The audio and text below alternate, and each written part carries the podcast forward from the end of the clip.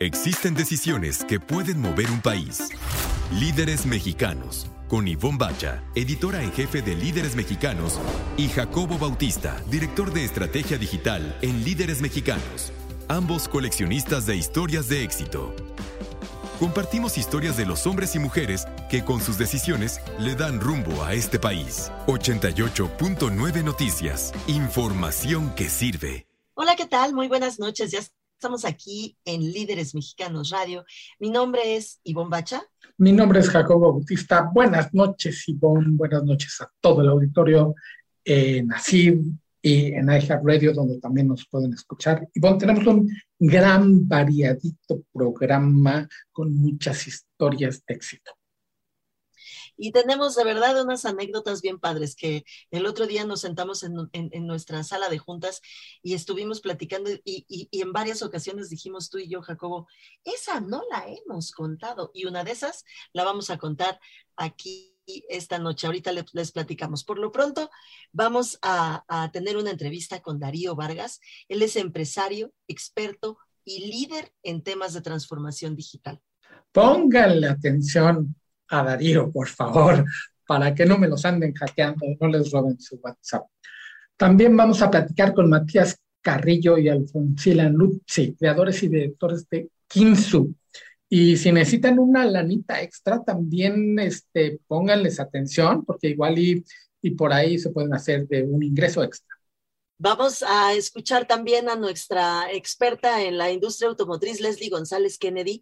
Ella nos va a platicar sobre el auto eléctrico más económico del mercado que tuvo la oportunidad de probar y la verdad es que regresó entusiasmadísima. Le pareció súper divertido.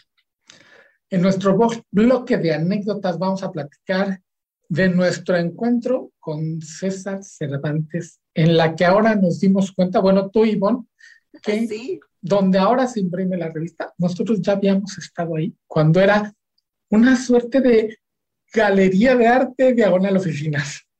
Sí, qué curioso es eso cuando la vida te pone en lugares donde ya estuviste y de pronto, pero, nada tiene que ver, ¿no? Con lo, con donde estuviste. Yo, yo ya estuve aquí, yo ya, ya les contaré. Eso es padrísimo que la vida te da vueltas y te lleva así a lugares que ya estuviste, pero no sabes qué onda. Y finalmente, vamos a cerrar nuestro programa con recomendaciones como siempre, ¿no? De comer, de algo que ver, de algo que leer, algo que les haga la vida un poquito más llevadera. Pues Ivonne, ya, ya están en nuestra sala de Zoom nuestros primeros dos invitados de la noche, quienes son Agustina Lucy y Matías Gordillos, cofundadores de Kinsu, que nos van a platicar qué es Kinsu, que es una, no sé si está bien dicho, una plataforma. Así es. Así es, es una plataforma de, de seguros para la industria InsurTech. Mil, mil gracias por conectarse a Líderes Mexicanos Radio. Gracias por la invitación. Pues, platíquenos qué es el Insurtech y cómo ustedes se incrustan para revolucionar, acelerar a la industria de los seguros. Bueno, antes que nada, muchas gracias, buenas noches a, a todos. Eh, InsurTech es básicamente tecnología y seguros, es una nueva propuesta de valor a, a, la industria tradicional del seguro que busca ir resolviendo distintos problemas con tecnología a todo lo que es la cadena de valor de la industria, ¿no? Sean cuestiones operativas, comerciales, etcétera. Estamos platicando con Agostina Luzzi, cofundadora y CSO de Kinsu, y con Matías Gordillo, que es cofundador también y CEO de Kinsu. Ahora, eh, perdónenme que, les pregunte esto, pero sí me llamó mucho la atención el nombre, porque no sé qué quiere decir Kinsu y por qué le pusieron Kinsu. Así que comencemos por eso en, en mi lado de la cancha. Bueno, sí, la, verdad que no, es una historia tan, tan, ¿no? Pero Kinsu viene de, de, insurance, ¿no? Con, esto de insure, y la K lo hacía como que corto y bonito, ¿no? Entonces como que... Eh... más, había, hay, un estudio que hay muchas nuevas, hay muchas startups que, arrancan con K, que parece que es una tendencia porque es pegadiza, así que no hay mucho más que eso, es la K con insure. Fíjate qué curioso, como eh, mi hija estudia en, el, en, una escuela japonesa, yo de inmediato, de inmediato pensé que, que era. Yeah. Ahora, platíquenme un poco cómo está este asunto, porque aquí en, aquí en México eh, la cultura de los seguros está, híjole, nos ha costado un montón. Como que no estamos acostumbrados, no le damos, por más que, que, que, leemos, por más que nosotros los medios eh, eh, damos a conocer la importancia que tiene tener un seguro, no lo logramos. ¿Cómo, cómo estamos en ese, en ese aspecto?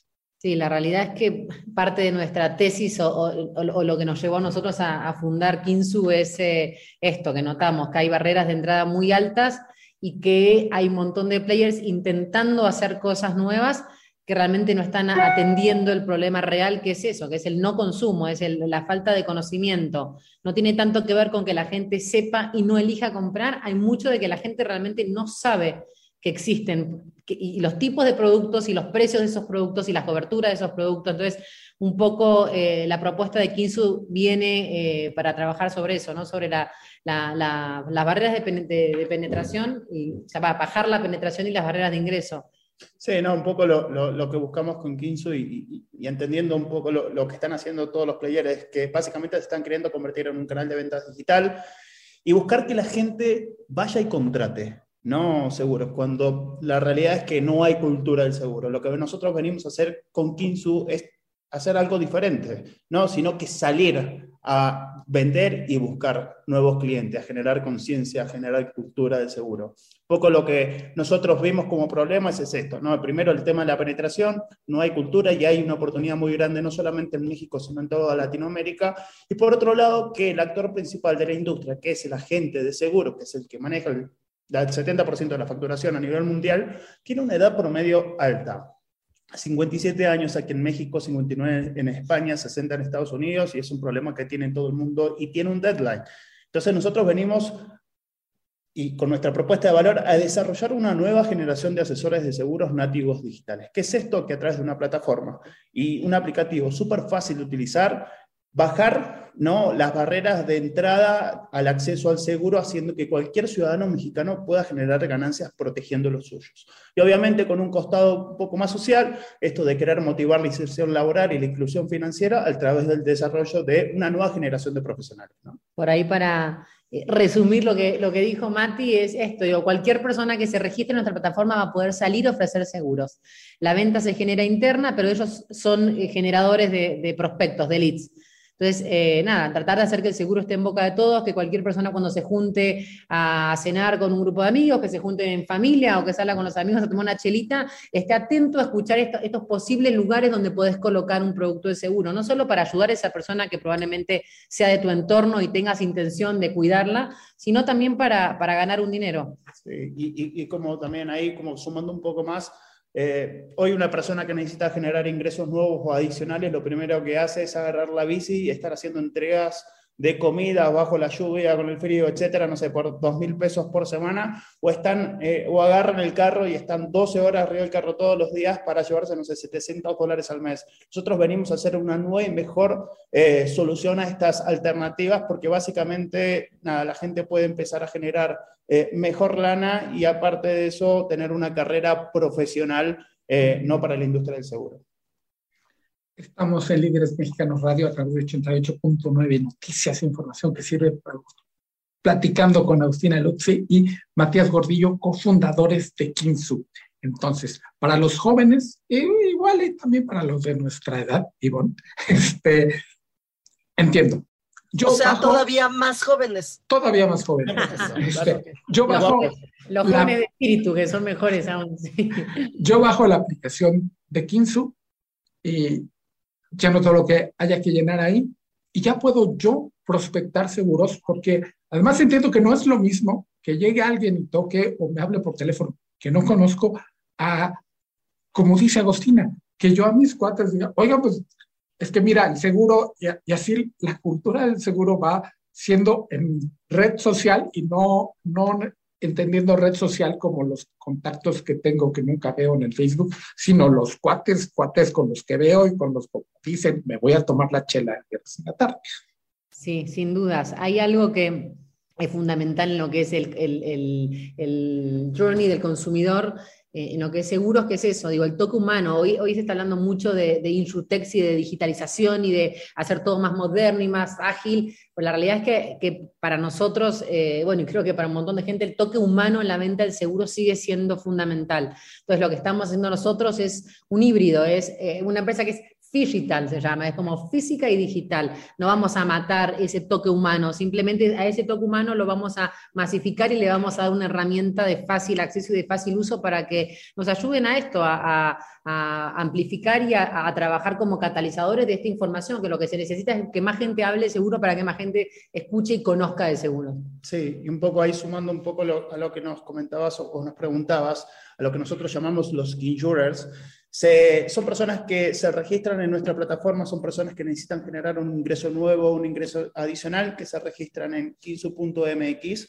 ¿no? Eh, dejan sus datos y ya después nuestro equipo se contacta. Hay un proceso muy, de, eh, muy claro de onboarding y muy estandarizado en donde a través de un webinar les explicamos quiénes somos, qué hacemos, qué es lo que vamos a hacer. Eh, un poco hablamos de, de, productos, ¿no? seguros de autos, de salud, de hogar, algo súper sencillo como para que cualquiera lo pueda entender y, nada, ¿no? los, los, acompañamos en todo el soporte en, en, estos primeros meses como para que estas personas puedan entender de que se puede generar mucha ganancia, pero con un fin muy claro y muy noble, ¿no? De que más mexicanos puedan eh, tener acceso a un producto de seguros. Como un pequeño escenario les hago, una persona que se, que se registra hoy en nuestra plataforma y, mete, no sé, 10 pólizas eh, de autos por mes, al mes 10 ya está generando una comisión base de 45 mil pesos mexicanos mensuales, ¿no? que esto si se desarrolla como agentes de seguros con los acuerdos que hemos cerrado y con la educación que nosotros vamos a brindar,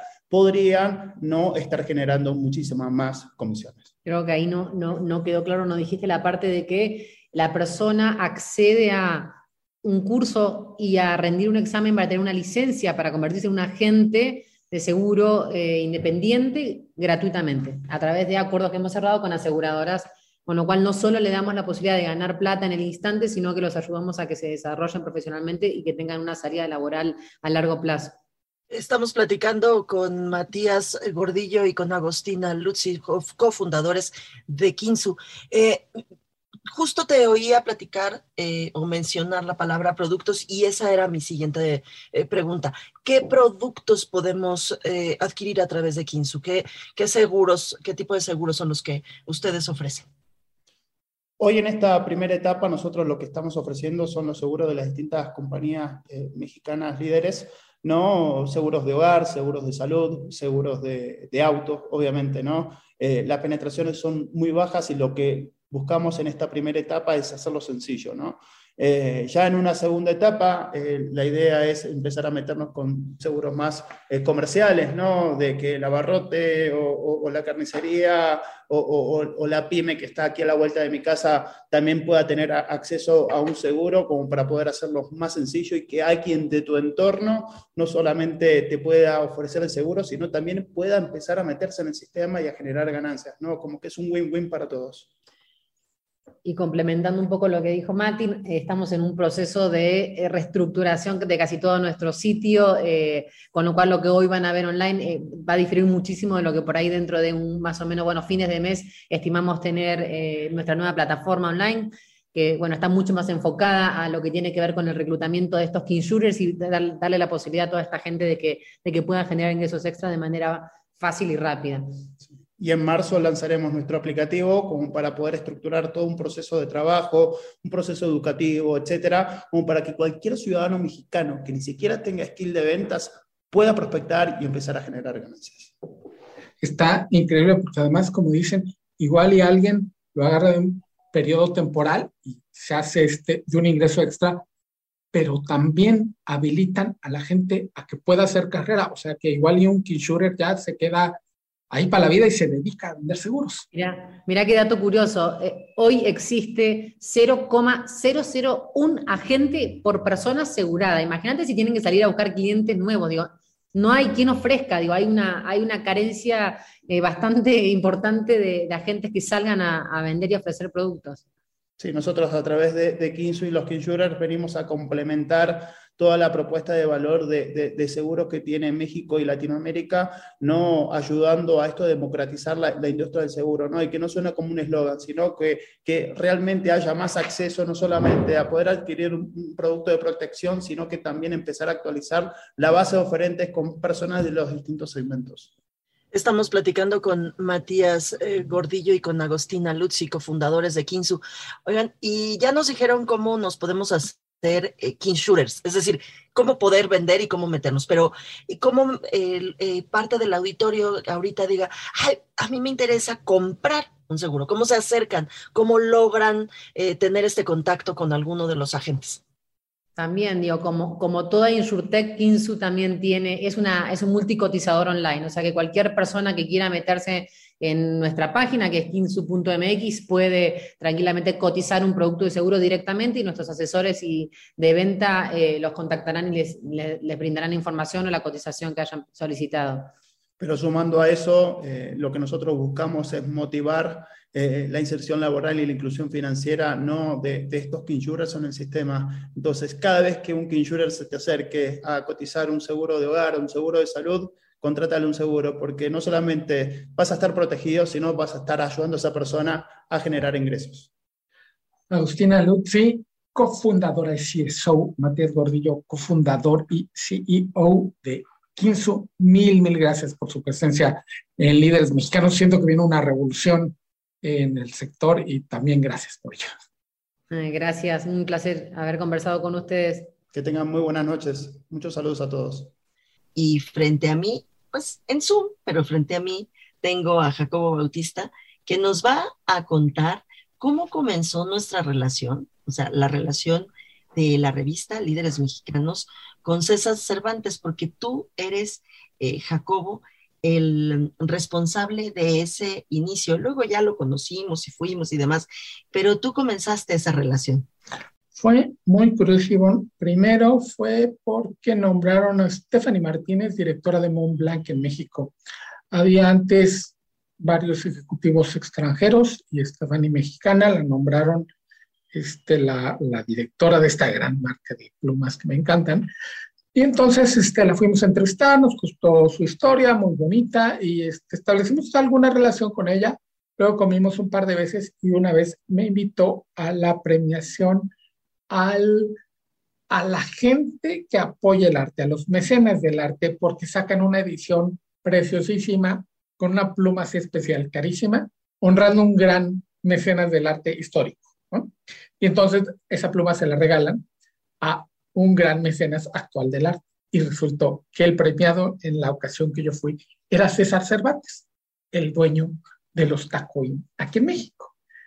Y este, resulta que tenía una colección impresionante de arte y cuando nos metimos a ver que si los artistas que nos quieren, oye, pues también hay que, hay que entrevistar a los que hacen que eso suceda, los que invierten en arte, que realmente pues, los artistas viven de ellos. Y así fue que terminamos yendo tú y yo a la oficina de Tacoín, que decía yo al inicio, Diagonal Galería de Artes. Y quiero decirles, querido auditorio, que en realidad cuando Jacobo llegó con esa historia, pues eh, estábamos muy lejanos o bastante lejanos todavía, ahora ya no, del mundo del de, arte.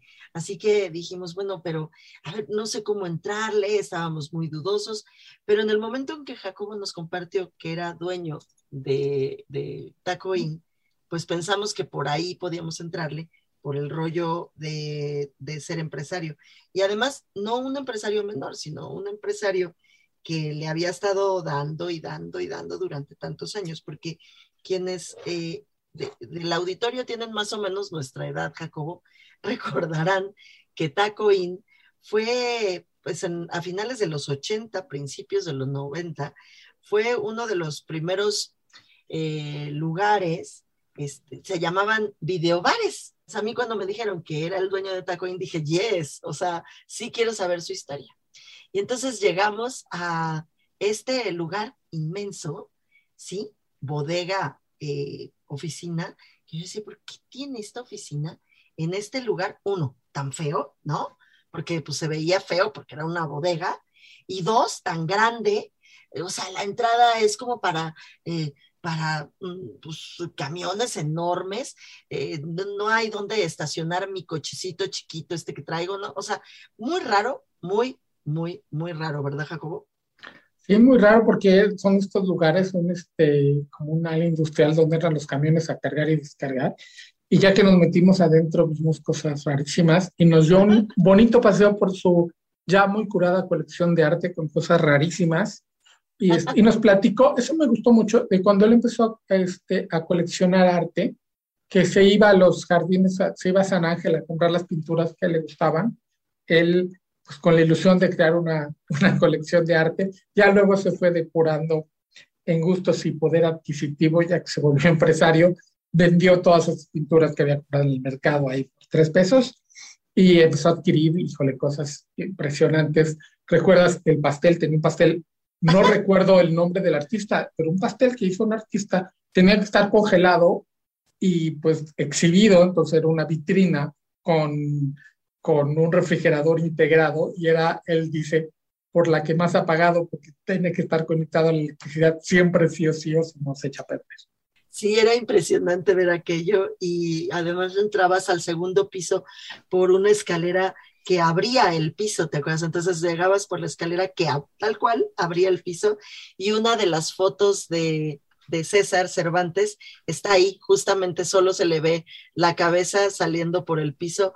Gran foto, gran entrevista después de aquella primera, eh, pues primer encuentro que tuvimos con él, en la que ahora es parte de nuestra imprenta. Impresionante. Porque César, bueno, al final vendió toda su colección de arte, seguramente se quedó con dos o tres para allá, pero ya en su casa, y vendió toda la colección para dedicarse a rescatar casas arquitectónicamente valiosas. Eh, pues, gran anécdota, porque tú te diste cuenta cuando regresaron a la imprenta a, ver cómo se hacía nuestra revista. Yo ya estuve aquí, oh, era la galería de César y ya. Sí, qué impresión. Y bueno, pues así, con ese recuerdo, vamos a escuchar ahora a Leslie González. ¿Qué tal amigos de Líderes Radio? Ivonne, Jacobo, un placer saludarlos con información de la industria automotriz. En esta ocasión les voy a contar mi experiencia de manejo a bordo del vehículo eléctrico más económico del mercado. Como les conté en diciembre pasado, estuve manejando por una semana el nuevo Jack E10X, el auto eléctrico pequeño de la marca, que se suma a su filosofía Pure Electric y no saben qué divertido y funcional me pareció. Recuerden que en enero pasado inició ventas este pequeñín de grandes aspiraciones en México, sobre todo si estás buscando conocer más de la tecnología eléctrica y este hatchback ideal para cuatro personas, un auto citadino, aunque sí podrías llegar a Cuernavaca o Toluca, pero siempre y cuando cuentes con toda la carga necesaria. Un auto que te puede dar 300 kilómetros en modo urbano o hasta 360 en modo eco. Por eso es un auto ideal para la ciudad y yo creo que puedes recorrer de lunes a viernes perfectamente con una sola carga. Pero aquí lo importante es que tienes que cargarlo por la noche en tu hogar y así puedes tener mayor autonomía y puedes reforzar la carga en algunos lugares. Este Jack E10X me parece una propuesta interesante por su precio de 425 mil pesos y hay una versión cargo un poco más económica, divertido por fuera y por dentro por los colores llamativos, un tablero digital sencillo, pero ideal para sentirte en un auto futurista. Un diseño compacto, la curvatura de la fase delantera y también la trasera en forma de U brindan también ese aspecto moderno y también jovial. El aspecto de los rines bitono de 14 pulgadas evocan a un trébol de cuatro hojas, combinados con los faros delanteros y traseros, los cuales también integran tecnología LED. Por dentro también encontramos un ambiente divertido y juvenil, un volante multifunción forrado en piel con mandos de audio y también control de crucero, los asientos con piel sintética muy fáciles de limpiar y proporcionan también comodidad para todos los ocupantes. Además, los asientos traseros incluyen el anclaje ISOFIX para los asientos de los pequeñines. Además, este nuevo modelo integra una pantalla multimedia 10.25 pulgadas y también un panel de instrumentos digital, como les mencioné, HD de 6.2 pulgadas. Ah, y también incluyen llave de presencia con botón de encendido. Tiene una potencia de 60 caballos de fuerza ideal para andar por la ciudad sin problema alguno. El tiempo de carga del 15% al 100% con un cargador convencional es de 6 horas y con un cargador rápido del 30 al 80% en tan solo 42 minutos. Solo es importante saber qué cargadores de este tipo para acelerar su carga. La marca Jack Motors pensó en todo para este auto ya que cuenta con un buen equipamiento en seguridad. El E10X viene equipado con monitor de presión de llantas, sistema antibloqueo de frenos, distribución electrónica de frenado, control de estabilidad, asistente de frenado, asistente de control dependiente, sensores traseros, cámara de visión trasera, frenos de disco delanteros y también traseros y bueno, el botón de auto hold. Además, bolsa de aire para conductor y pasajero. Por cierto, los colores son muy llamativos y divertidos, verde, rojo y azul. Todas las versiones tienen combinaciones bitono de serie. Muy interesante propuesta de la marca para el mercado mexicano y para introducirte en el mundo de los autos eléctricos por 425 mil pesos. ¿Qué opinan? A mí me encantó por divertido, funcional y sobre todo su precio. Así es que ya lo saben, pidan su prueba de manejo y evalúen qué es lo que necesitan. Gracias Ivonne, Jacobo, nos encontramos en la siguiente emisión de Líderes Autos. Ivonne Bacha está frente a mí y nos va a presentar a nuestro invitado de la noche. A un invitadazo, además eh, estoy segura que van a disfrutar mucho la plática porque es un extraordinario conversador, además de ser experto y líder en temas de transformación digital y de seguridad digital que está súper, no es que esté de moda, es súper necesario. Él es Darío Vargas Regalado. Darío, mil gracias por estar aquí en nuestro programa Líderes Mexicanos Radio. Al contrario, muchas gracias por la invitación y es un gusto compartir con ustedes y con su público. La verdad es que también es un gusto de nuestra parte. Eres, como ya bien lo decía, un extraordinario conversador, pero además eres eh, un expertazo en todo este asunto de la transformación digital que, pues que lo decíamos en, en, la, eh, en la entrevista que tuvimos oportunidad de tener tú y yo hace algunos días en Instagram Live que también la pueden ver, por cierto, ahí en la cuenta de líderes mexicanos, eh, platicábamos sobre, pues ya no es cuestión de preguntarse, ¿tendré que transformarme digitalmente? ¿Tendré? O sea, ya quien no lo hizo, ya se quedó atrás, ¿verdad, Darío? Es correcto, ya con la pandemia nos adelantamos muchos años a las necesidades y a atender las necesidades que las empresas tienen en materia tecnológica y nosotros como usuarios. Pues el, hoy día el que no tiene ya una página web, que no tiene ya una presencia digital en redes sociales, que no tiene ya esa visión de eh, tecnológica para con sus clientes, ya va atrás y ya va atrás por un buen rato. Darío, no sé cómo estuvo tu desarrollo profesional, cómo te volviste en un gurú tecnológico, porque siento que esta gente y los que somos mucho más, este, tenemos mucho más experiencia que tú en la vida, de repente veíamos al de la computadora, al geek y demás, y era como, como era el que hacía cosas con la computadora y ese mundo nos empezó a ganar, a ganar, a ganar, y de repente ellos son como tú, los que están en la vanguardia y los que ya tenían que voltearnos a explicar las cosas primero, oye, mira, es que este sistema además, y ahora nosotros vamos, oye, es que mi celular no hace lo que quiero, oye, es que, es que cómo me conecto. ¿Cómo te sucedió a ti esta transformación digital que ahora nosotros somos los que acudimos a ti para que nos resuelvas la vida? Fíjate, fíjate que comentas un punto que se llama la, la brecha generacional tecnológica. Y eso habla de dos tipos de personas, los migrantes digitales y los nativos digitales. Mi caso es ser un nativo digital, porque yo nací ya con computadoras funcionando. De pequeño ya era un tema que ya era muy recurrente, llamémoslo así, ya tenía los, los primeros equipos a la mano, en casa ya había computadoras desde que yo me acuerdo. Pero del otro lado está la gente de, migrantes tecnológicos. Eso quiere decir que es gente que se tuvo que adaptar en el proceso de su vida a interactuar con los equipos, con a interactuar con la tecnología a mí se me da pues, justamente con este, con este tema de eh, lo traigo ya desde siempre y la curiosidad, sobre todo. Oye, este, siempre me ha interesado saber cómo hago tal cosa y de repente veo que alguien sube un video y cómo lo habrá editado y cómo lo habrá hecho. Oye, ¿y qué es esto de las cripto, por ejemplo, que ahorita está todavía más de moda? E incluso a mí ya me cuesta un poquito en trabajo al principio entenderle, fue, wow, a ver, denme dos pasitos para atrás porque no entendí qué quieren hacer. Pero al final son, son olas y, y yo lo que te diría es, más allá del si tienes la facilidad o no, más bien quítate el freno tú como persona de montarte a cualquier tema de tecnología. No es, hasta cierto punto, no es rocket science, no es ciencia de cohetes. Este, hasta cierto punto, porque sí también tiene su componente tecnológico, pero la mayoría de la tecnología hoy día está pensada, o al menos está intentada pensar, para que cualquiera la pueda atender, user friendly. Entonces, más allá de decirte, bueno, mira, tú ve, dice, quitémonos el miedo, no pasa más que, ay, pues se me borró la cuenta y la vuelvo a hacer, pero este, con un tema que platicaba con Iván hace, hace, hace unos días, con responsabilidad. Lo que nos falta como sociedad, no nada más como México, en general como sociedad, es ser usuarios de la tecnología responsables, no nada más ser usuarios, porque nos quedamos en esa brecha de hacerlo de forma segura, hacerlo de forma consciente y asumiendo e intentando disminuir los riesgos que tiene el uso de un, dispositivo, cualquiera que sea, un teléfono, una tablet, una computadora, el que sea. Estamos platicando con Darío Vargas. Eh, en efecto, lo platicábamos hace unos días, Jacobo, porque resulta que, pues, Darío por supuesto es consultor, entonces llegan y le piden, por favor, ponme, no sé cómo se llamen ahora, porque debe de ser así como vacunas, porque con lo del COVID todo se llama vacuna, pero ponme sistemas de seguridad en mi computadora, en mi teléfono, en mis cuentas, en, en todo. Él puede poner lo que, o sea, lo más maravilloso del mundo, te puede ayudar a hacer, pero lo que no puede hacer es controlar tu dedito. ¿no? Y, porque tu dedito le da clic a un montón de cosas, ¿verdad, Darío? Sí, fíjate que ese es un tema que hoy día nos tiene preocupados a los consultores y a las empresas que nos dedicamos a esto. Y es un poquito las respuestas automáticas que como personas hacemos.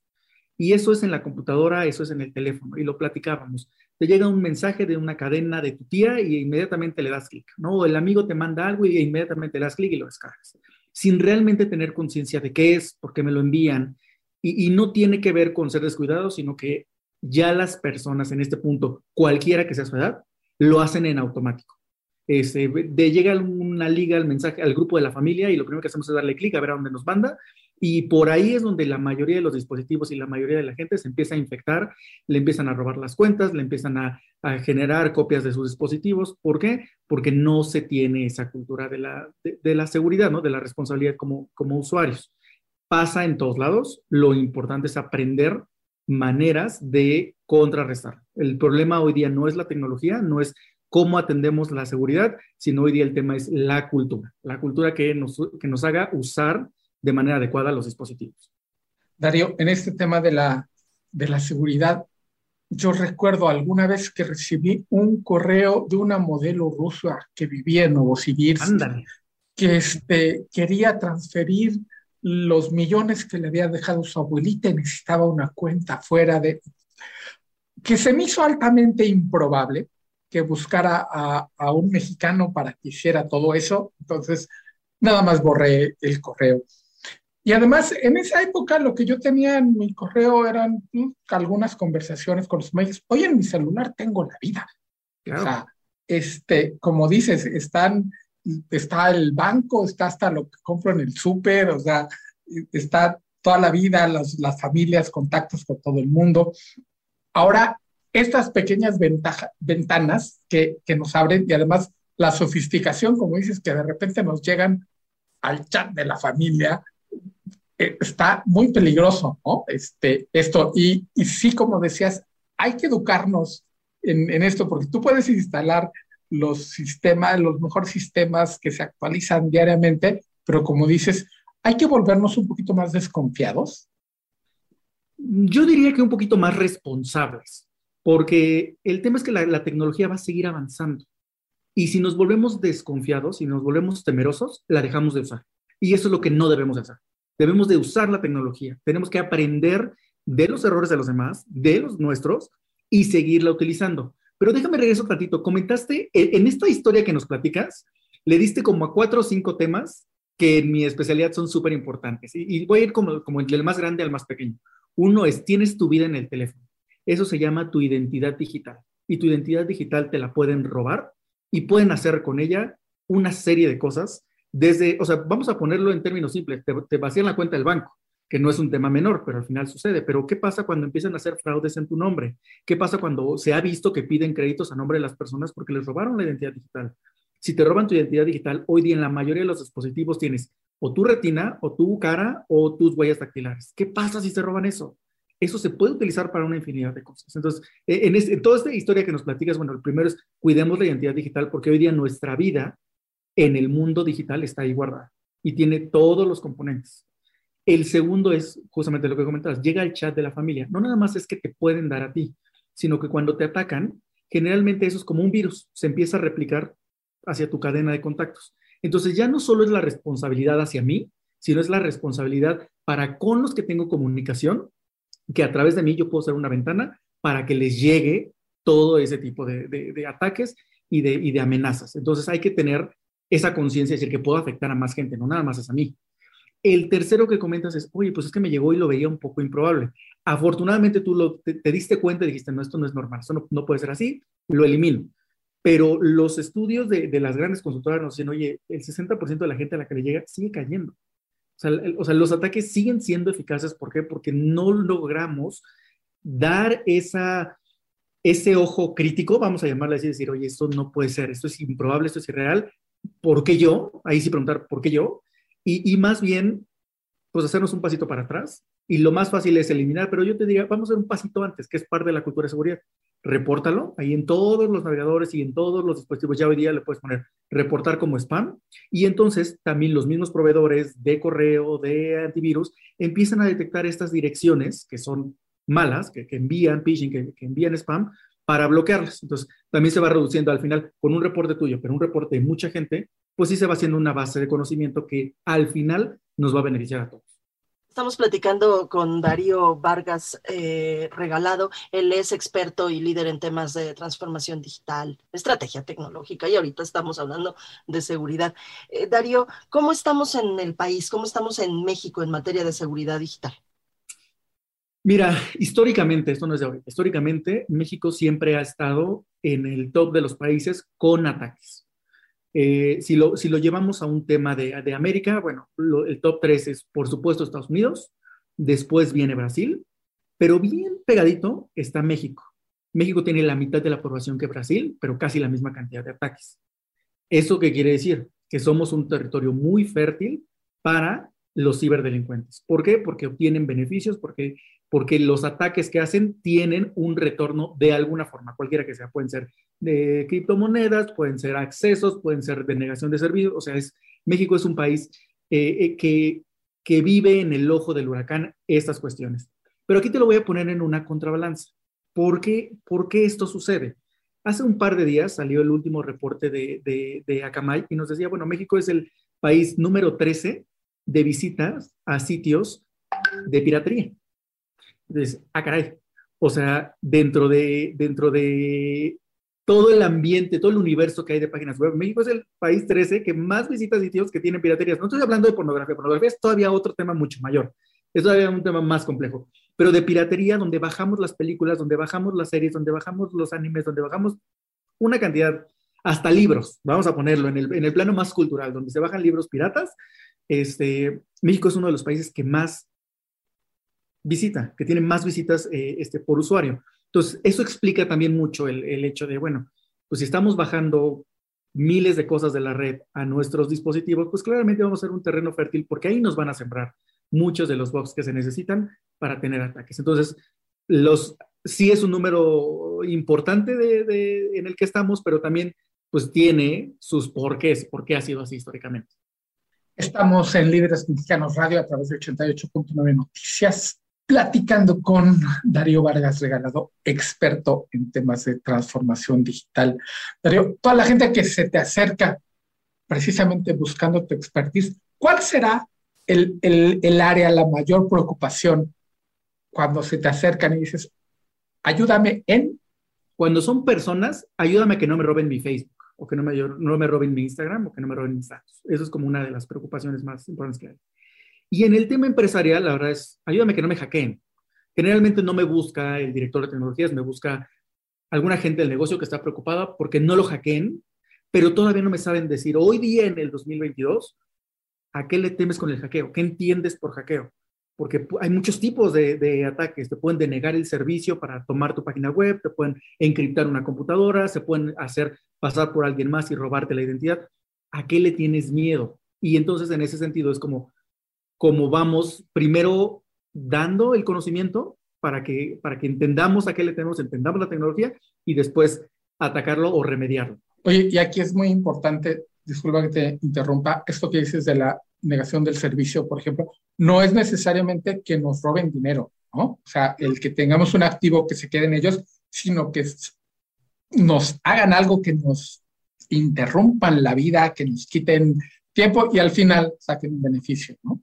Ahorita lo que traemos encima y que nos está doliendo mucho a las empresas y a nosotros que nos dedicamos a este tema es el tema del ransomware, que tomen control y que tomen secuestro de datos, tomen secuestro de equipos y después no se puedan recuperar, ¿no? Ese ha ido, ha ido evolucionando tanto el nivel de ataques como la complejidad de estos. Hoy día, si, yo, si a mí me lo preguntas, ¿cuál es el riesgo más, más grande que hay para cualquier usuario, sea empresa o sea particular? Pues es que tomen control de tus dispositivos y los secuestren. Ese, ese hoy día que es el ransomware, así se le llama, es en mi opinión el tema más crítico que tenemos, este, por el volumen, por la incidencia y la, y la criticidad que está tomando que tomó el año pasado y que este 2022 te aseguro que va a seguir siendo el, año del ransomware, tristemente.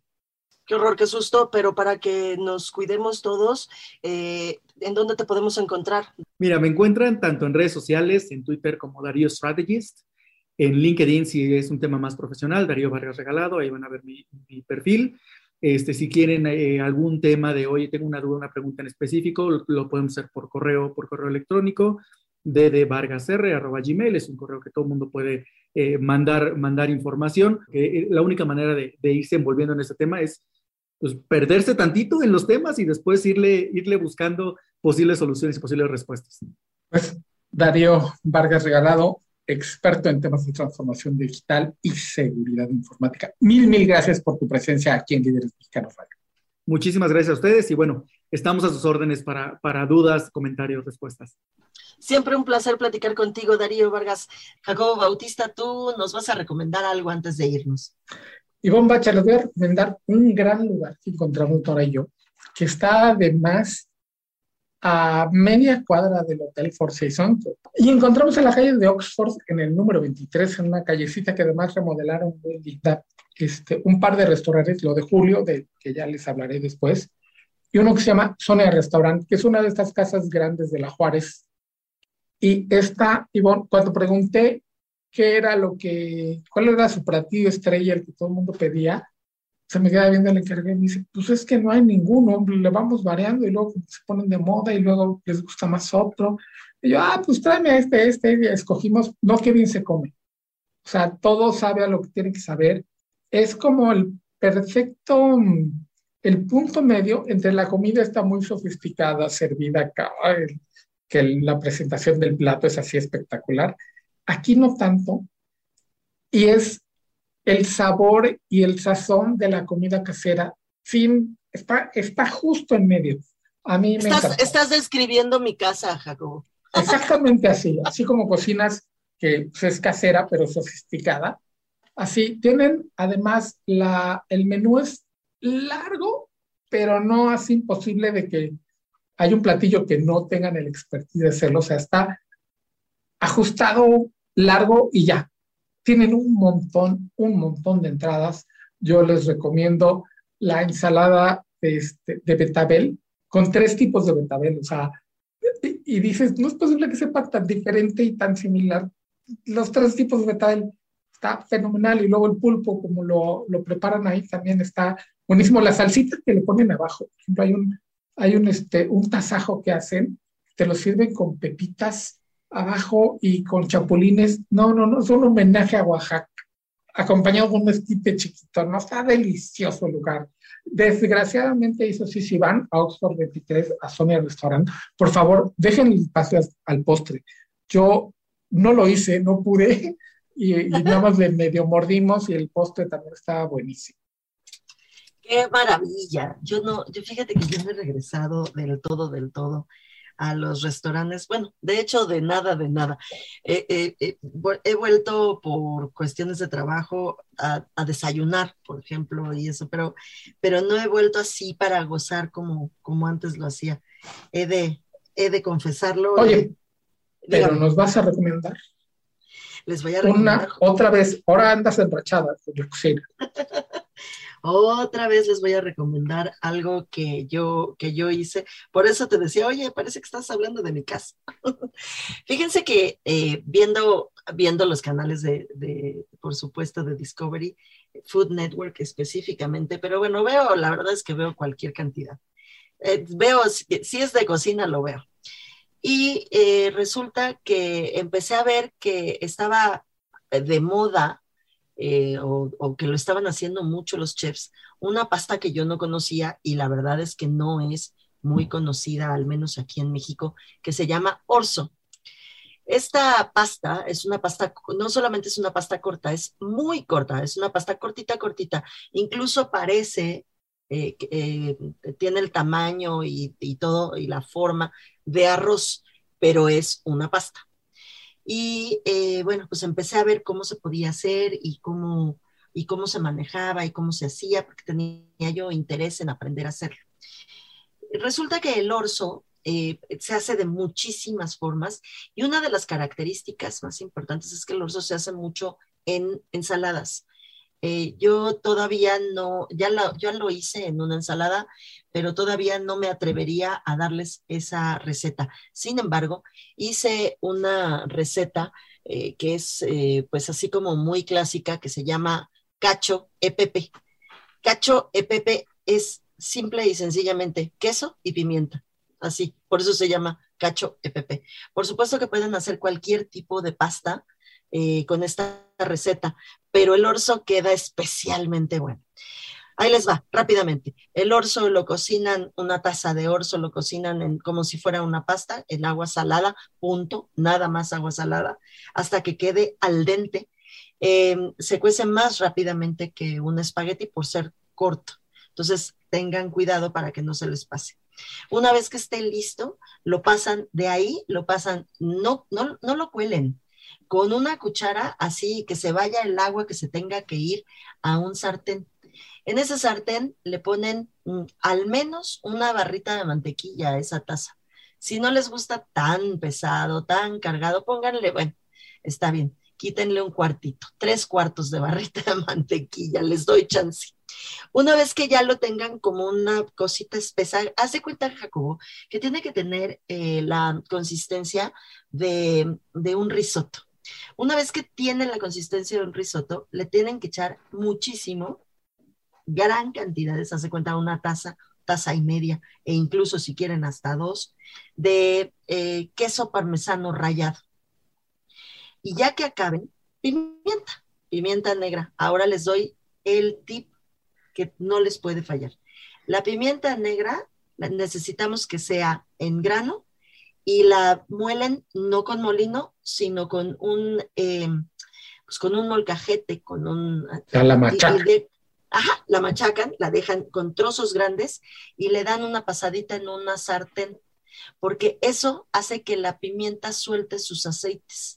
Y una vez que suelte los aceites, ustedes van a ver cómo suelta el aceitito, como, como, como que se moja. En ese momento la echan sobre el orzo que ya tiene su mantequilla, el queso, la mantequilla, les digo, pues, pónganle media, porque me han de estar diciendo, está gorda, pónganle media barrita, pero eso sí, mucho, mucho queso y esta eh, pimienta. Si ven que queda espeso, que queda como arroz seco, pónganle lo que van a utilizar para, mm, para mojarla, para hacerla como risotto, es el agua del cocimiento del orzo. Esa agüita, porque ahí tiene esa harina que va a hacer que se haga espesito, justamente como un risotto es más para quienes no eh, conocen el risotto, como arroz con leche, haz de cuenta. Esa consistencia del arroz con leche tiene que tener este orzo, se llama O-R-Z-O, y lo consiguen en Amazon. Sí, es, es, un tipo de pasta, hay de muchas marcas, ahí escojan su favorita, varila, este, muchos hacen, así como hacen espagueti, coditos y letritas, también hacen otros, nada más que es más raro que es el descubrimiento que Está buenísimo y ¿saben qué? Queda buenísimo esa receta de cacho de pepe con un prosecco. La verdad es que no cabe duda que pues se hicieron el uno para el otro, bien frietetito y se lo comen antes de, pues, de un salmoncito. No les digo un osobuco y eso porque van a decir que soy muy gordo, un salmoncito. Bovetti, que es mi, mi profe favorito. Ese, esa es mi recomendación así rápida y concisa y así rápido y conciso. Llegamos al final de esta emisión, la número 80 de Líderes Mexicanos Radio. Muchas gracias, Jacobo Bautista, que la pases muy bien y que tengas muy buena noche. Igual a ustedes, querido auditorio. Esto fue Líderes Mexicanos.